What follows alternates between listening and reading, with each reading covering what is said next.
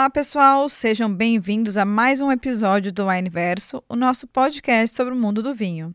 Sou Sibeli Siqueira, mais uma vez tomei lugar do Vitor Zorzal e estou aqui com as minhas queridinhas Tamires. Olá, pessoal. Marina. Oiê. E o episódio de hoje é algo muito legal, que eu sempre estou respondendo perguntas, eu acho que vocês também. Que é para falar de nada mais, nada menos do que harmonização com massas. Legal, né? A gente quase não fica com fome nesses episódios. Gente, vou falar para vocês, são meio-dia agora. A gente tá gravando. Mais precisamente meio-dia e meia. Então, assim, é o auge. Mas já vou começar com uma afirmação, com uma polêmica que vocês sabem que eu gosto de uma polêmica. E vou perguntar para Marina. Tá preparada, Marina? Manda. O coração tá preparado? Tá preparado, tô sentada. Beleza, então, vamos lá. Marina, quando a gente fala que tal vinho harmoniza. ah, opa! harmoniza com massas, a gente quer dizer vinho tinto ou vinho branco? Porque a maioria das pessoas falam vinho tinto com massa. Isso é uma premissa, é uma verdade absoluta? De forma nenhuma. Isso é um mito. Meu Deus. Temos um, uma- um mito para ser quebrado aqui. Que isso, Eu já gente? escuto o barulho do tabu quebrando, hein? Nossa, Exatamente. é agora. Conta pra gente, explica pra gente por quê. O famoso depende. depende do quê? Depende da forma que você vai preparar essa massa, depende do molho que você vai usar para essa massa, depende do recheio, se essa for uma massa recheada ou não. Então, tudo isso vai, de- vai influenciar no sabor final do seu prato e no peso do seu prato também. Então, é muito importante a gente levar em consideração esses dois fatores para entender qual vai ser a complexidade desse prato, para a gente aí sim definir qual vinho harmoniza melhor. Se a gente está falando de uma massa, de repente, com molho de queijos, um vinho branco ou um vinho rosé fica muito mais legal que um vinho tinto. Olha só, gente, tenho certeza que está mudando a sua forma de pensar agora. Tem uma, tem uma harmonização que eu gosto bastante, que é risoto de aspargos com sauvignon blanc. Hum, arrasou. Fica uma delícia. E aí eu acho que a pessoa que joga o tinto vai ter o gosto metalizado. Vai, o aspargo vai Isso, comprometer. Vai comprometer, não vai ficar legal. Mas vamos jogar aqui para nossa super especialista em harmonizações. Estou me achando. Como você sabe que é você? Ixi, já me comprometi. Tami, conta um pouquinho pra gente o que, que sobressai, que a gente tem que levar em consideração na hora de fazer essa harmonização. A Mala deu a dica já inicial, assim. Entender o prato que a gente tá. Como aqui o foco é massas, então vamos partir do princí- princípio que nós vamos escolher primeiro o nosso prato. Então, entender o prato. É, a massa, no geral, ela é a mesma, né? É o que? Vai farinha, água, alguns colocam ovo, outros não. Então, a massa em si, aquele carboidrato, é a nossa base de todos esses pratos. Agora, o que, que vai complementar esse prato? O que, que vai complementar essa massa? Você vai de molho vermelho? Você vai de molho branco? Você vai em molho à base de manteiga? Em molho à base de azeite? Você vai usar temperos frescos? Você vai usar temperos já mais ressecados? Você vai usar eh, temperos mais apimentados? Temperos mais, mais brandos? Você vai usar carne vermelha? Você vai usar peixe? Você vai usar frutos do mar? É uma infinitude de possibilidades e combinações. Então, por isso, a pergunta inicial de Cibele. A gente não pode colocar como máxima que massa harmoniza com vinho tinto. Porque se for só a massa mesmo, você pode harmonizar com tinto, com branco, com rosé. Que A é- massa é a ma- super neutra a massa si, é né? neutra em si. Então a gente vai vir aqui com os acompanhamentos, o que, que- como é que vai ser o molho, como é que vai ser a estrutura desse prato, como é que vai ser o peso desse prato, para a gente vir com a gente escolher um vinho mais harmônico com essa harmônico com essa combinação, né? Ou, ou que melhor combina com essa harmonização e brincar, né? E fazer combinados. Então a gente já pode fazer com um clássico aqui, né? que é o macarrão ao sugo. Então é um clássico aí da receita. A gente pega essa receita aí da Itália. A gente está falando de tomates mais frescos ou os tomates. Se você não faz o próprio processo do tomate na sua casa, né, de pegar, fazer um xizinho na bunda dele, colocar ele para cozinhar ali na panela, na panela e depois dar um choque na, na bacia de gelo e descascar e fazer seu próprio molho. Olha só, gente. Como fazer molho de tomate com Tamires Schneider. Ô, oh, gente. Sensacional, gente. Eu queria que vocês estivessem assistindo. A gente tá rindo muito. Mas Tamires é maravilhosa. Por favor, Tamires, continue falando. Não, vamos, vamos falar a verdade. Nada melhor do que fazer seu próprio molho de tomate em casa, gente. Então, se você vai todo esse processo, né, do, de produzir seu próprio molho de tomate ou escolher o extrato de tomate, fica a sua preferência. Deixa eu deixar as meninas aqui se recompor. E se você coloca, agora eu vou levantar mais uma. E se você coloca a famosa carne moída para fazer esse molho virar um molho bolonhesa? Então, volta no molho. Vamos voltar pro molho. Volta Foca no, no, molho. Foca no molho. Porque o molho sugo, ele é a base de. Exatamente, ele é a base de vários outros molhos. Mas se eu pego ele só o macarrão, o sugo, ele bem ácido, do jeito do tomate mesmo, com o manjericão eu vou num um tinto com um corpo mais leve. Mais eu, frutado, Mais né? frutado. Então, se eu tô ali, por exemplo, eu vou, quero seguir nessa linha Itália, nessa linha imaginário Itália que a gente tem bastante. Eu pegaria uma sangiovese mais jovem, mais frutada, entendeu? Traria nesse molho, que você pode botar esse, esse molho no nhoque, você pode colocar esse molho na, no, na, no próprio macarrão. E é legal tem bastante acidez, né? Porque tem acidez do tomate. E aí você pega uma sangiovese jovem, tem bastante acidez. Isso é marcante na Sangiovese. Vai harmonizar Vai. por similaridade, super. que a gente gosta de falar, Além, né? É super, fica muito legal. Não, elas se somam, né? A acidez do, do, molho de tomate com a acidez do vinho vai dar uma sensação, uma salivação muito interessante na boca, vai dar uma sensação de saciedade muito grande e de goles, né? Aquela coisa da garfada com golinho, a garfada com golinho. Fica nesse processo aí um tempão, de tão prazeroso que é. Porque que, mesmo sendo um molho de tomate uma massa, aquele manjericão traz frescor para aquele prato. Então fica prazeroso e mesmo sendo molho vermelho é um, é um prato um pouco mais leve. Então um vinho com corpo mais leve. Então se a gente está ali na Itália, eu diria uma Sangiovese, mais jovem. Agora, se a gente com uma carne moída ali dentro, se a gente faz uma carne ali naquele molho, a gente vai adicionar mais estrutura para aquela para aquele molho. Não vai ser um molho ligeiro, um molho mais simples, vai ser algo mais estruturado.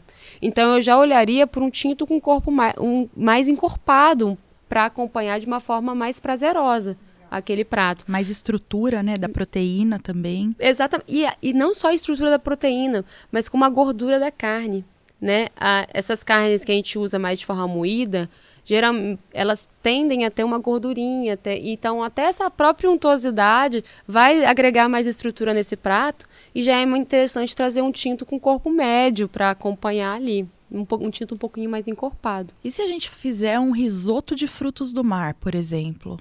Se a gente trazer um risoto de frutos do mar, se você vai usar, tem, tem várias coisas que você v pode colocar nas polêmicas. Ali, mas eu acho que o mais democrático, o mais assertivo seria um vinho rosé. Perfeito. Então, até mesmo dentro do da, das massas, você trazer um camarão ali, trazer uma lula, um polvo, um polvo, você vai, é, um rosé vai ir melhor, né? Vai ter mais, vai ter a estrutura e a acidez suficiente para acompanhar esses frutos do mar e acompanhar também a massa ali. E também aí vai depender muito, eu acho que dos condimentos que você vai usar, né? Se você usar, se você gosta das pimentas, se você quer fazer esse, esse prato mais apimentadinho, eu recomendaria que esse rosé fosse meio seco. Ai, com certeza. Que aí vai harmonizar por contraste bem legal. Aquele é, fundinho de açúcar residual vai harmonizar com a picância, vai contrastar com essa picância do prato. Então fica muito interessante. E é até interessante com a massa mesmo. A massa, ela tem, a massa, dessa, a neutralidade dessa massa, desse macarrão, ele, é, ele, ele, você tem mais liberdade de brincar com as possibilidades do vinho que você vai trazer. Então vai ficar muito interessante. Vou contar duas experiências que eu tenho pessoais, que é assim, com molho, molho à bolonhesa, né, com carne, eu gosto com primitivo. Olha. Acho bem interessante, porque mesmo ele, é, ele é um meio seco, mas ele é um meio seco muito gastronômico. Sim, a acidez dele tá lá em né? A acidez dele é boa, então ele é bem gastronômico, fica bem interessante. E geralmente tem uma pimentinha, porque eu sou a doida da pimenta, eu gosto, então realmente fica uma harmonização bem legal. E aqui no, na, eu tive também uma outra experiência, gente, Itália, né? Sempre falo dos vinhos italianos. A gente teve no Clube Refrescantes a falanguina. Uhum. E foi um vinho Fantástico. Fantástico. espetacular. Que né? surpresa grata. Que vinho branco incrível, assim. Com- é, não é qualquer vinho branco, ele tinha corpo, ele tinha presença, ele tinha untuosidade. E eu harmonizei ele com um ravioli de brie. Ai, que delícia. Só que tinha um pouquinho de, de crisp de parma. Hum, E aí você pensa, pô, mas se tem o crisp de parma, por que, que você não foi num tinto? Porque não era ele que sobressaía. O que sobressaía realmente era a untuosidade do prato, principalmente por causa do brie. Então combinou muito com esse branco, ficou uma delícia. Tanto que eu até pensei, até com um Riesling ficaria muito legal também, saindo um pouquinho da Itália. Uhum.